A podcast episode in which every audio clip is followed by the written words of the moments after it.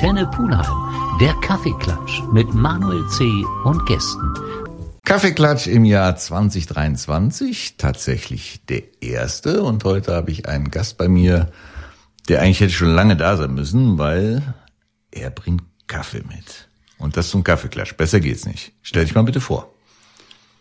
Ja, Herbert Chamon von, äh, von der Kaffeerösterei Chamon, der ältesten Kaffeerösterei Kölns. Das heißt, wir lernen heute was über Kaffeerösten.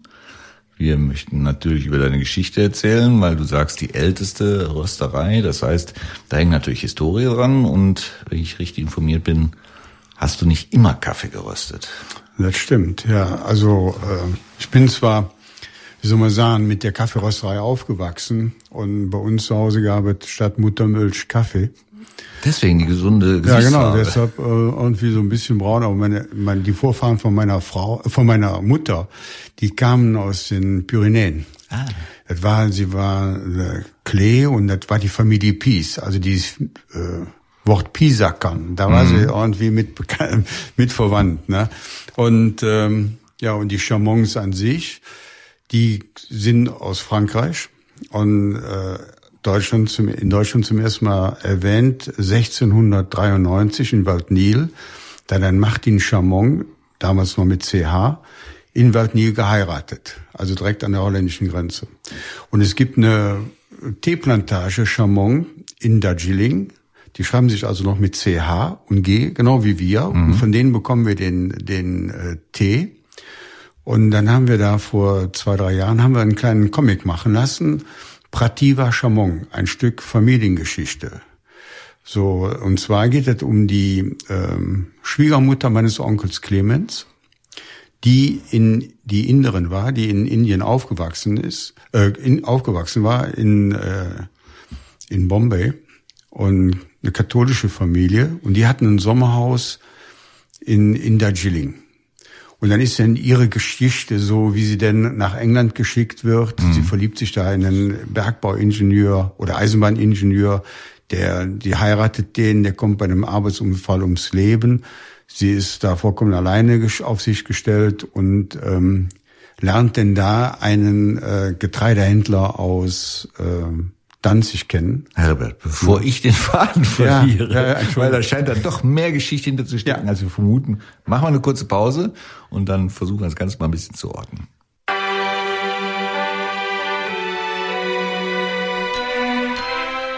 Herbert Chamon bei mir im Kaffeeklatsch. Er hat nicht nur Kaffee mitgebracht, sondern wie wir eben schon gehört haben, viele Geschichten, eine lange Historie. Du hast mal Ahnenforschung betrieben oder wo hast du die ganzen nee, Informationen? Nee, also das ist einfach so, wenn man bekannter wird, ne, mhm. dann lernt man plötzlich äh, Verwandte kennen, von denen hat man nie was gehört vorher. Weil die sich dann in deiner Sonne freuen wollen? Nee, deshalb nicht, da würde ich nicht unbedingt sagen. Aber äh, ich hatte nur die Chamons in Köln und mhm. hatte Chamons halt eben in Nieder was weiß ich, in Waldnil im Kopf, weil die da hergekommen sind. Mhm. Aber dann gibt es auch andere, die heißen dann äh, Kempkins oder sonst irgendwie. Und die kamen auf uns zu und die hatten Ahnenforschung getrieben.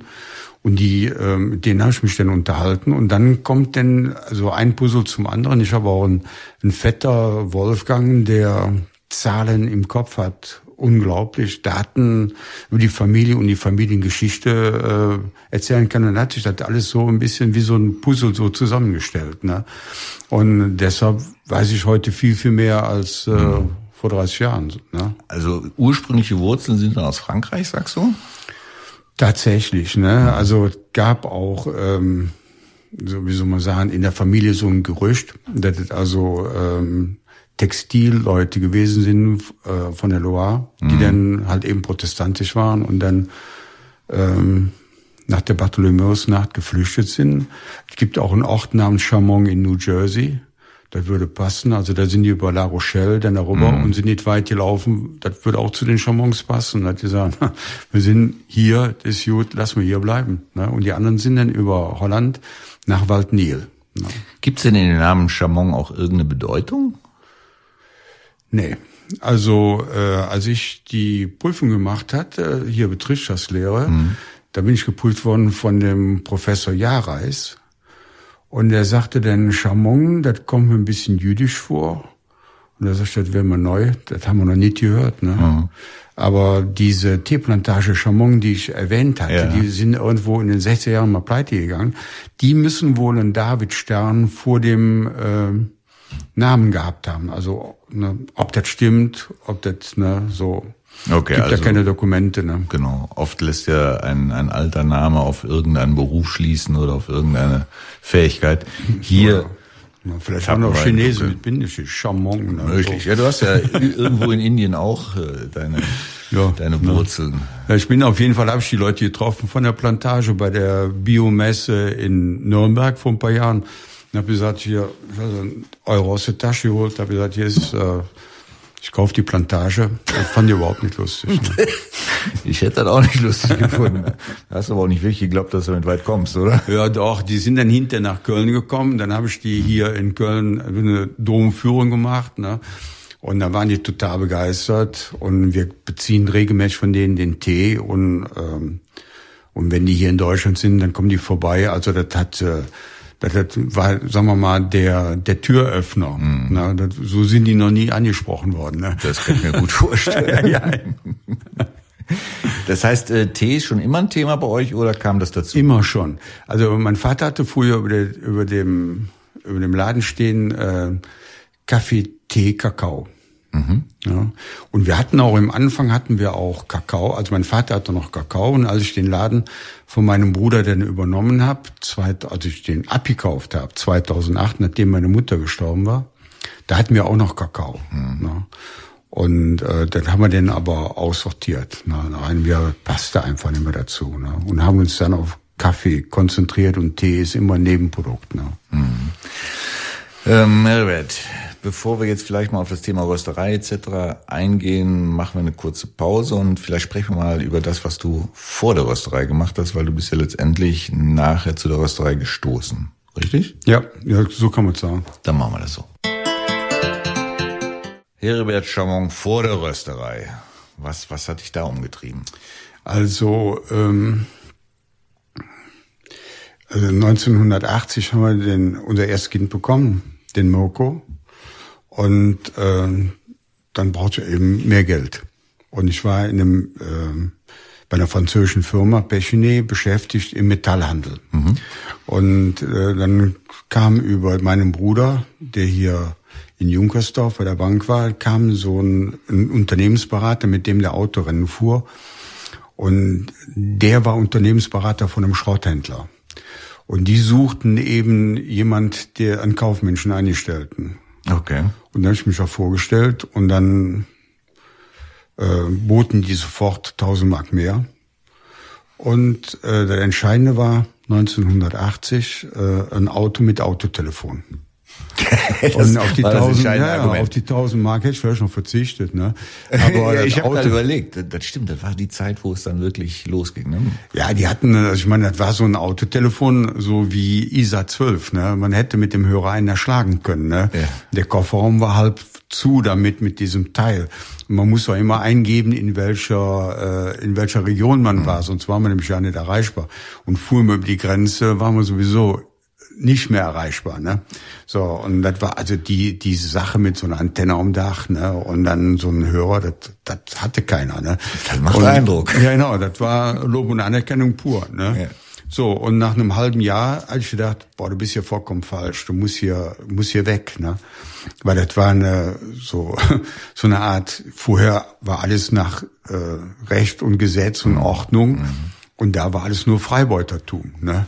Und, also so wie man sich Schrotthandel Ja, aber das war so ein, der hatte keinen Schrottplatz, sondern der war so ein sogenannter Etagenhändler, ne? so ein richtiger Händler, der hat da so äh, bei zig Händlern gekauft und hatte dann auch so einen Partner, mit dem er sich dann auseinandergelebt hatte. Ne? Und dann äh, bekriegten die sich und dann bekam er erstmal so auch Rechtsanwälte mit, mit denen ich vorher überhaupt nie was zu tun hatte. Ne? So und äh, war dann total, aber ich habe dann in dem Moment nichts anderes gesehen und habe dann gesagt, also du hast jetzt, äh, du hast jetzt Familie, du kannst jetzt hier nicht irgendwie äh, sagen, ich hau jetzt in den Sack und damit hat nee, sich das, klar. sondern du musst dich jetzt entscheiden, entweder machst du das richtig oder, ne? So, und dann habe ich mir dazu entschieden, dann das richtig zu machen, ne? Und ähm, war dann auch fast neun Jahre bei dem und bin dann zu einem äh, zu einem zu einem Platzhändler gegangen, der also äh, drei Plätze hat, hatte, mhm. einen Schredder, eine Schrottmühle, zwei Scheren, also richtig groß. Und als ich da gewesen bin, da haben wir dann äh, noch einen Schrottplatz in Frankreich übernommen, in Thionville. Und ähm, nachdem dann zwei Monate später äh, das Ding in Schwierigkeiten kam, mhm 1990 äh, und ich etwas mehr als Bonjour sagen konnte und eben den Namen hatte, der französisch klang, dann durfte ich dann da runter und habe dann in, hier in Viersen und in, ähm, in Thionville gearbeitet. Ne? Mhm. Und das war natürlich eine vollkommen neue Erfahrung. Ne? Also ja, und dann ging das weiter. Dann bin ich dann zum ersten Mal 1993 nach Polen, nach Wroclaw und habe dann da Schrott gekauft das einmal Einzelschrottland, das hast du aber dort gelernt und das hast du für dich weiterentwickelt.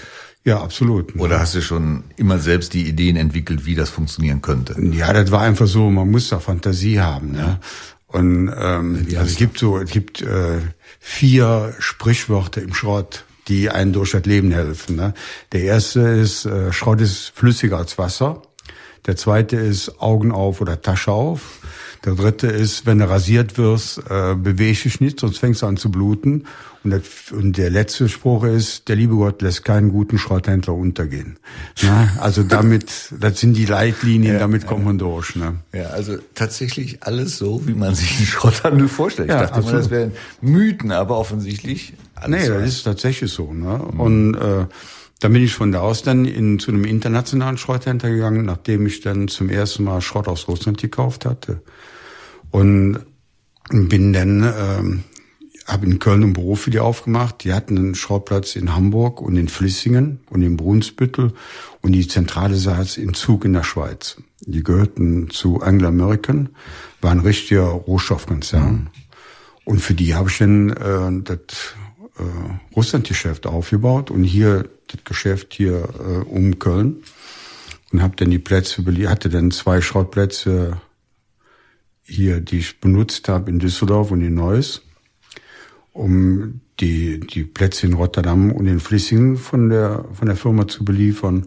Und dann habe ich äh, von St. Petersburg aus, erste Schiff kam von Sibirien, nächste kam von, von St. Petersburg, habe ich den Schrotthandel aufgebaut und bin dann zu dieser internationalen Firma und habe den aufgeblasen.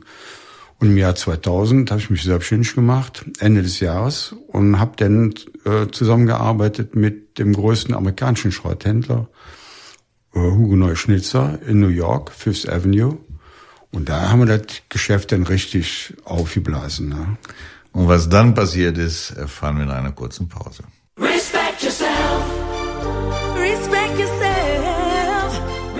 Herbert Chamon bei mir im Kaffeeklatsch. Du hast so ein bisschen dein Leben vor der Rösterei erzählt. Was mich wundert, ist bei dem Thema Schrotthandel, dass das ja sicherlich auch ein umkämpfter Markt ist und dass da nicht zimperlich agiert wird. Oder ist das eine ja, Idee, das, die gar nicht so ist? Das weiß ich nicht. Ich meine, also ähm, ich, also ich habe Schrott gehandelt, mhm. aber ich war nicht so, ein, war kein klassischer Schrotthändler in dem Sinne. Ne?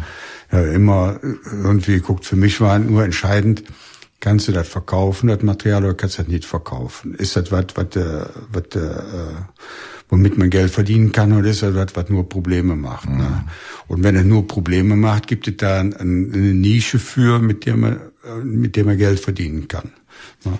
Und in dieser Weise bin ich dann da durchgegangen war mir eigentlich vollkommen egal, was die anderen gemacht haben, sondern ging eigentlich nur immer um mich. Okay, das heißt, die hat auch nie einen auf die Füße getreten oder gesagt, pass mal auf, das ist mein Also, äh, auf die Füße getreten, ich bin ja ausgewichen. Also ich mhm. bin ja Deutschland weg und hatte in Deutschland nur so ein relativ äh, kleines Geschäft.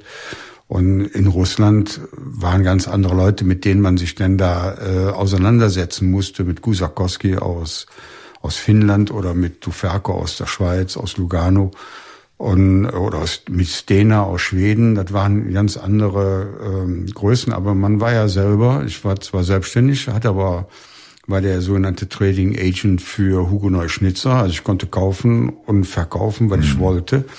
Und äh, die haben im Prinzip finanziert und das ging dann über die amerikanischen Bücher. Und ähm, ja, das war so ein Vertrauensverhältnis, ne?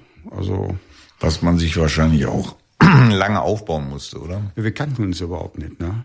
Also ich kannte diese beiden Händler, äh, die bei denen gearbeitet hatten. Mhm. Die hatte ich dann bei so einer Konferenz in San Francisco im Jahr 2000 wieder gesehen. Da haben die gesagt, willst du nicht zu uns kommen? Und er sagt schnell, ne, so. Und dann drei Monate später habe ich ihn angerufen, er sagt, ich höre auf da. Und äh, da sagten die, wir sind nicht so weit. Und riefen dann zwei Tage später an und sagten, komm, äh, kannst du nicht vorbeikommen? Nach New York. Und der Eigentümer möchte ich kennenlernen. Und mich auch flogen. Und dann habe ich mit dem, mit ihm und seiner Frau zu Abend gegessen. Und am nächsten Tag habe ich mich mit dem Chefhändler, der praktisch äh, mein Alter war und mhm. auch eine ähnliche Geschichte hat, unterhalten und verstanden, haben wir die Kondition festgelegt und dann, äh, äh, dann 1. September mich dann praktisch selbstständig gemacht oder 1. Oktober irgendwie so und direkt mit dem Vertrag mit den, mit den Amerikanern und direkt nahtlos gekauft. Also ich habe äh, in der ersten Woche direkt 60.000 Tonnen Schrott in St. Petersburg gekauft für die. Mhm. Da waren zwei Schiffe. Ne, so. Und, ja, und dann hat das angefangen und so lief das dann weiter. Ne. Wie lange hast du es dann insgesamt betrieben? Also mit den Amerikanern zusammen bis 2008 und dann zwei Jahre mit einem äh, Libanesen äh, aus Paris und Beirut. Und dann äh, ab 2010 äh, teilweise unter eigenem Namen, mhm. über eigene Bücher und teilweise als Agentin für die Russen. Ne? Und das dann bis 2014, 15. So, dann war das Geschäft im Prinzip, dann änderte sich, also sagen wir mal so, ähm, die Situation änderte sich. Äh, nach der, also änderte sich in der Türkei. Mhm die politische Lage in der, in der Türkei, die gefiel mir dann praktisch überhaupt nicht mehr. Ne? Ja. So und dann äh, nach der Besetzung der Krim änderte sich bei den Russen auch was. Ne? Also da hatte sich schon nach der nach den Olympischen Spielen in Sochi hatte mhm. sich schon so irgendwas geändert. Und dann ab 2014 veränderte sich das immer mehr. Und ähm, man darf nicht den Eindruck, den Einfluss der Amerikaner unterschätzen. Ja. Also die nach der Besetzung der Krim verloren die russischen Firmen, die mit mir zusammengearbeitet haben, verloren teilweise ihre Finanzierung. Und man muss ja wissen, dass jede Dollarzahlung geht ja über eine amerikanische Korrespondenzbank und dann erst weiter. Mhm. Und dann hatte ich einmal so eine Sache, dass ich äh, 1500 Dollar von der Deutschen Bank, also von einer deutschen Bank, nicht von der Deutschen Bank, nach Litauen überwiesen habe und das Geld kam nicht an. In, also 14 Tage kam das Geld nicht an. Und dann ähm, haben wir dann über den Nachforschungsantrag gestellt über diese Bank. Und äh, dann kam dann raus, dass die amerikanischen Korrespondenzbanken schwarze Listen haben. Und auf einer dieser Listen stand der Schiffsname. Also auf, der, mhm. auf dem Überweisungsträger war der Schiffsname und da haben die das Geld festgehalten. Und ähm, dann mussten wir die Dokumente einreichen für die Verschiffung, dann konnten die das nachvollziehen und dann wurde das Geld Gott sei Dank nur 1500 Dollar, freigegeben. Aber da ist mir das mir zum ersten Mal klar geworden, welches Risiko man läuft. Ne? Ja, klar, welche ne? Konsequenzen das Ganze hat. Absolut. Ne? So, und dann habe ich schon nur Inland gemacht und dann mit Holland und so. Und hatte noch eine Firma gekauft für Kohle hm. für einen Euro. Und ein Euro scheint ein Standardbetrag zu sein. Ja, für, für, bei der Plantage hat nicht geklappt, ne? Ja. bei der anderen Firma hat es funktioniert. Ne? Ja, dann machen wir eine kurze Pause und dann gucken wir mal, dass wir Richtung Rösterei gehen, was dich daran fasziniert hat und warum du da jetzt aktiv bist.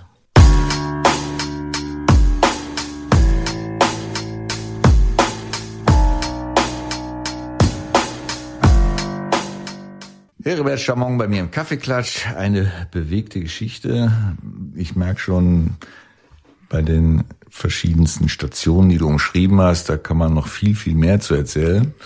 Aber unterm Strich sind wir natürlich durch deinen Kaffee auf dich aufmerksam geworden. Mhm. Natürlich wollten wir auch deine Vorgeschichte so ein bisschen beleuchten. Aber ich denke, wir sollten jetzt mal zu dem Thema Rösterei kommen. Gut. Wann Seit wann ist das ein Thema für dich, wo du dich dann auch voll engagiert hast? Also das Thema war immer schon, hat mich immer schon begleitet. Ne? Mhm. Und ähm, weil mein Vater sich am Telefon gemeldet hat, Chamon Kaffeerösterei, da habe ich mich geschämt, weil für mich war eine, der hatte eine kleine Röstmaschine und hat selber geröstet. Aber für mich war eine Kaffeerösterei, also sechs, eine Batterie von sechs Maschinen in der also Reihe. Du hast schon immer groß gedacht. Also ja, so habe ich mir das vorgestellt. Mhm. Ne? Und ähm, äh, ja, dann starb meine Mutter 2008 und dann konnte mein Bruder Fred, der zehn Jahre älter war, der die Rösterei gemacht hatte, der konnte die dann verkaufen. Ich hätte die lieber schon zwei, drei Jahre vorher gekauft, aber dann konnte sie verkaufen. Ich sage aber nicht für einen Euro. Nee, also total fair, ne?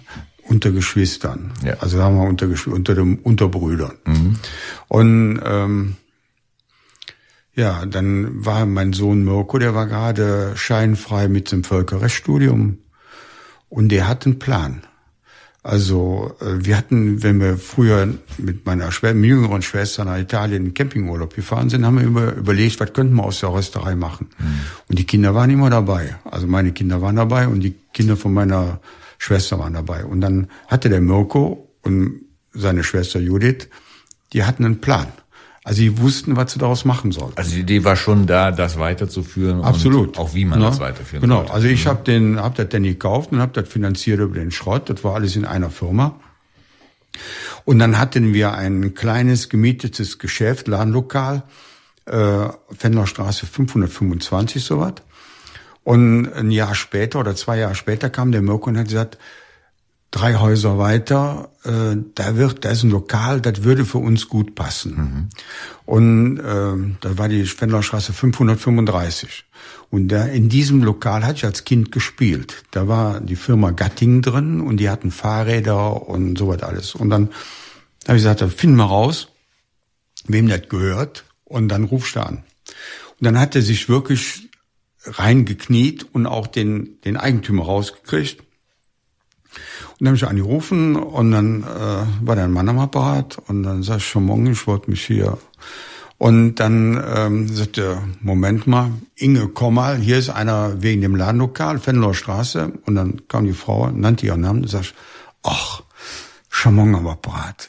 Dann hatte ich die Frau als letzte Mal als Sechsjährige gesprochen, Ach, da war die gerade 16 oder 18, da war dann, hat mir damals erzählt, sie würde Apothekerin.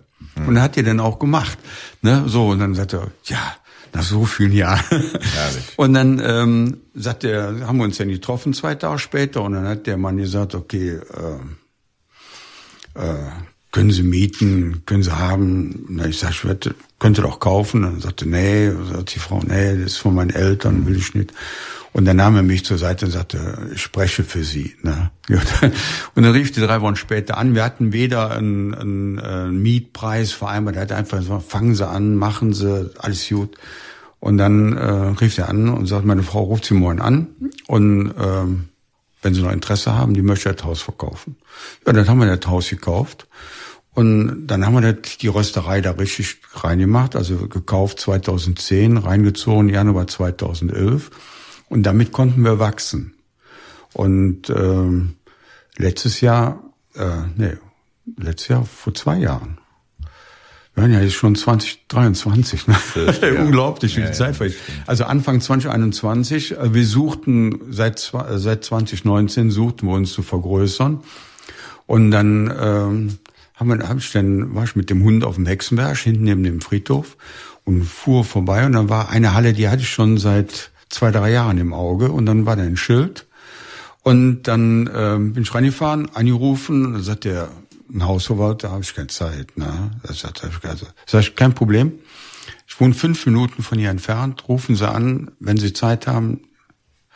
Und das werde ich mit heute Abend, dann sind wir dahin mhm. und dann haben wir uns da getroffen, der Moko dabei und sein Sohn Neven. Und dann passte und dann habe ich gesagt, okay, nehme ich. Und dann sagt er, warten Sie mal in Ruhe ab. Ne? Also erstmal Ihre Zahlen und dann gucken wir mal. Ja, und dann äh, hatte ich aber alles parat und dann habe ich ihm die Zahlen rübergegeben. Und dann er zwei Tage später an und dann äh, können wir uns treffen, können die Mietvertrag unterschreiben. Und dann kommen wir in die Halle rein und dann sagt er, die Eigentümerin kennt sie. Und dann habe ich gesagt, wer wird das wohl sein? Ne? Und dann war das eine Sache, die war früher, also die Eltern haben schon bei uns Kaffee gekauft und die Großeltern auch schon. Und sie war als Kind mit auf Texel in einem Ferienlager. 1968. Also das sind alles kölsche Geschichten, die wir jetzt hören kriegen. Ja, und so haben wir das Ding bekommen. So, ne? so datet das hier in Köln. Ja, genau. Das ist echt hier. Ja. wer, wer hatte denn letztendlich das Rösterei-Know-how oder wurde das immer mit vergeben? Oder? Also es war einfach so, der Rösterei-Know-how war, ähm, also ich habe schon mit äh, mit zehn habe schon konnte schon Kaffee rösten und also ich musste mir Geld verdienen, ich bekam kein Taschengeld. Geld verdienen, indem ich die Röstmaschine putzte. Die hatte damals unheimlich mhm. viele Chromteile, ich musste die putzen. Also und dann äh, hat mein Vater mir das Rösten beigebracht. Und ich habe dann äh, 2008 meinen heutigen Ex-Ex-Ex-Ex-Ex-Schwager eingestellt. Der hatte Rösten bei meinem Vater gelernt und mein Sohn Mirko, der hatte Rösten bei meinem Bruder gelernt. Und der Fred, der war dann noch so äh, drei, vier Monate begleitend dabei und dann ist der dann 2009 verstorben. Mhm. Und ähm, und der Mirko und also der Holger, die haben dann äh, geröstet. Ne? Und Herbert, wir machen noch eine kurze Pause. Uns läuft ein bisschen die Zeit davon und der Moritz wird nervös an seinem Mischpult. wir können ja ruhig verlängern. Also ich meine, mehr Spaß, oder? Ja, so nicht, warum nicht, ne? So, die Rösterei, das Thema Rösten, das war bei euch immer Thema. Das heißt, es war eigentlich gar keine große Aufgabe für euch, euch darauf einzustellen, auf äh, Rösten. Jetzt habt ihr ja ein, ein großes, vielfältiges Angebot, auch was Tee angeht. Ist das dann einer bei euch, der sagt, ich, ich kümmere mich mal um die Bohnen und guck mal, was es da vielleicht für neue Inspirationen gibt? Das gleiche beim Tee oder? Also wir haben dazu, der Mirko leitet die Rösterei mhm. und mir gehört sie. Und äh, der Mirko macht den Einkauf und das ganze Personal. Und wir haben gute Leute. Wir haben den äh, deutschen Meister Latte Art. Der hat bei uns Rösten gelernt, der Kartograf von Bülow. Und das ist ein Kaffee-Freak. Ne? So. Ja, das muss man dann sagen, haben wir den Jimmy Ho, dann haben wir den äh, den Junior Brile, der ist aus Brasilien, so äh, den jetzt den Alex aus England. Die haben alle bei uns Kaffeerösten gelernt und haben dann, konnten sich auch selbst verwirklichen. Also ich mag diese traditionell gerösteten Sorten. Mhm. Ich mag nicht dieses äh, New Wave, das heißt also dieses für mich sauer rösten. Die anderen benennen das fruchtig. Ne? Ich möchte viel Espresso trinken können, viel Kaffee trinken können und nicht äh, den, dass der Kaffee oder der Tee nach nach äh, äh, schwarzem Tee schmeckt mit mhm. Zitrone. Ne? Also das schmeckt. Also wir haben den, äh, dem Zeitgeist entsprechend ein paar Sorten, aber wir haben wir rösten traditionell und mir hat vor letzte Woche noch einer gesagt, äh, wir hätten es geschafft, dass wir ein, ein Eigengeschmack in diesem Kaffee haben. Dass die Leute, die den Chamon-Kaffee trinken, wieder zu dem Kaffee zurückkehren, wenn die jetzt mal was anderes probiert haben, dass die sagen, das schmeckt ja irgendwie komisch, ne? So, geh mal, kauf mal wieder Chamon. Also das ist äh, so dieses Feedback, was ich bekomme. Ja, ja klar. Ne? Also ganz ehrlich, wir hatten einige Gäste bei uns, die gesagt haben, ey, ihr müsst einen Chamon-Kaffee dazu. Ich kannte Chamon ehrlich gesagt nicht. Habe mich natürlich dann ein bisschen sachkundig gemacht und wird ja auch hier im Puller bei Tee und Bohne vertrieben. Mhm. Und muss sagen, du hast recht, es hat wirklich einen eigenen Geschmack. Aber äh, trotzdem auch sehr vielfältig. Ja, also wir haben äh, beim Filterkaffee nur drei Blends. Mhm. Das ist Ehrenfeld Spezial, äh, Helios Blend nach dem Heliosturm in Ehrenfeld und Kölner Melange.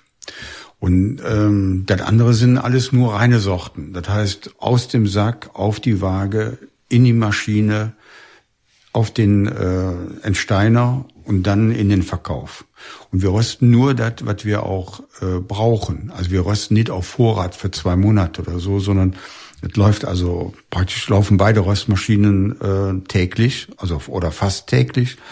Die eine jetzt auf der Fenderstraße nur für das Ladenlokal und die andere dann halt eben für den Großhandel, für die Gastronomie und für die Supermärkte, Rewe und hier Edeka Fische nicht, ne? So äh, hier in ja, ich, ich habe auch gesehen, dass äh, verschiedene Kaffee Online-Portale, die diverse Kaffee anbieten, auch euren führen. Also man kann ihn durchaus überall. Ja, man kann ihn überall beziehen. Also wir haben einen eigenen Online-Shop, wir haben verkaufen über Roast Market. Ja. Ne, das hat sich gut an, angelassen. Also die bestellen also alle drei Tage und also von daher wir haben Potenzial zu wachsen und das ist das, was wir vorhaben. Mhm. Ne? Wir wollen also. Ne? Was macht denn für dich einen guten Kaffee aus? Also ein guter Kaffee darf, äh, der muss, erstmal muss er nach Kaffee schmecken. Mhm. Der zweite, er darf kein Sodbrennen produzieren. Ne? Also dieses Saure oder dieses aus dem Robusta kommende, das in der Hals zugeht ne? oder dir der Hals zugeht. Ne? So wie man früher dann nach dem, als man in der Pizzeria gegangen ist, danach ein Espresso getrunken mhm. hat und man konnte dann anhand des Schmerzens feststellen, war der jetzt furchtbar oder war der ganz furchtbar. Aber er gehört einfach dazu mit dem Zucker. Ne? Ja. So und alle Kaffeesorten muss man schwarz trinken können, um überhaupt den Unterschied feststellen zu können. Also jeder Kaffee schmeckt anders. Und bei uns auch so, ich sag, ähm, Kaffee ist ein Naturprodukt wie Marihuana. Ne? Also da, der kann nie gleich schmecken. Ne? Aber die Wirkung muss ungefähr gleich sein. So. Welche Wirkung ist denn eine positive Wirkung? Die positive Wirkung für mich ist einfach, dass Kaffee ein Genussmittel ist. Also ähm, der, äh, der muss öffnen. Mhm. Ne? Und sagt ja so, Balzac hat gesagt, man trinkt Kaffee und die geistigen Bataillone marschieren. Ne? So, man, du musst eine, so eine so ein Genuss sein, also dass man, dass man sagt, boah, ich denke jetzt anders. Ja. Ne? Also so. man, man sollte sich für eine Tasse Kaffee wirklich Zeit nehmen. Ne? Und ja, man muss das genießen. Ne? So, deshalb trinke ich ja nur Espresso ne? und dann schnell wegzukippen. Ne? Also wenn ich morgens runterkomme, bevor ich mit dem Hund gehe, habe ich schon zwei Espresso getrunken. Dann zwei Espresso Colonnese bei mir zu Hause. Dann fahre ich mit dem Hund, dann fahre ich in die Halle. Da habe ich dann Espresso Palermo Rosso. Und äh, dann zwei Stunden später, im Moment in der Rösterei, haben wir dann im Ausschank Line of Judah. Na, da ist ein äthiopischer 100% Arabica, der ist noch was stärker. Den trinke ich dann und dann sag ich, Tag kann kommen. Dann haben wir 10 Uhr. Tag kann Herbert, letzte Frage, bevor wir dann tatsächlich zum Schluss kommen müssen. Gibt es einen Mythos zum Thema Kaffee, den man aufräumen muss? Ja, auf jeden Fall. Also das erste ist, ähm, ich kann ja nur Daboven äh, zitieren, der hat gesagt, Kaffee ist nicht gesundheitsschädlich, es sei denn, es fällt ein, ein 60 Kilo Sack aus dem zweiten Stock auf den Kopf. Ne? Okay, das, das sehe ich ein. Herbert, vielleicht noch ein kleiner Verweis auf eure Internetseite. Wer euch nicht kennt und man gern googeln möchte, wo ja, findet man unter Chamon. Chamon, ähm, www.chamon.de kommen ist also unsere Internetseite. Ne? Wir haben jetzt eine neue Website, die, die kommt jetzt an den Start. Mhm. Und äh, ein Hinweis noch, wir haben auch den für den Espresso-Maschinen den, den Espresso, zwei Espresso und einen entkoffinierten in Holzkapseln. Also die Zeug ist aus Holzfasern, aus süddeutschen aus süddeutscher Volks, äh, Forstwirtschaft. Mhm. Wir haben jetzt ein kleines Video geschickt bekommen aus dem Kundenkreis. Da hat eine Frau das kompostiert und sagt, die Kapseln verhalten sich wie Eierschalen. Na, also man zerdrückt sie und der Kompost kommt raus und also ein größeres Kompliment kann man ja nicht haben. Nachhaltig also, auch nachhaltig noch. Sind, ne? Das ist ja Wahnsinn. Das ist das Wort, was eigentlich jedes Produkt dieses Jahr braucht. Ja, also das, aber wir, ja. das ist schon von Anfang an. Hast du vollkommen so, recht, ja. ja. Herbert, ich danke dir, dass du dir Zeit genommen hast, uns zu besuchen. Ja, vielen Dank. Und danke für den Kaffee, den werden wir dann auch gleich genießen. Prima.